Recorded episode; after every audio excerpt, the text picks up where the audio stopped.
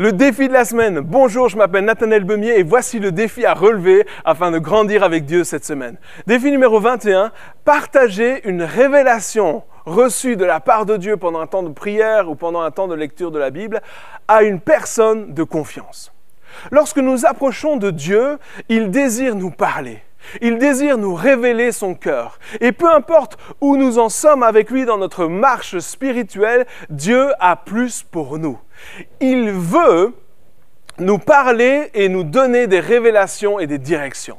Et une chose est certaine, c'est que bien souvent, ces révélations nous sont données afin que nous puissions les communiquer à d'autres pour qu'ils puissent en profiter également. Tout comme nous, nous profitons des révélations que eux ont reçues. Je prie donc que durant cette semaine, vous puissiez vous approcher de la source afin de devenir une bénédiction et une source de rafraîchissement pour ceux qui vous entourent.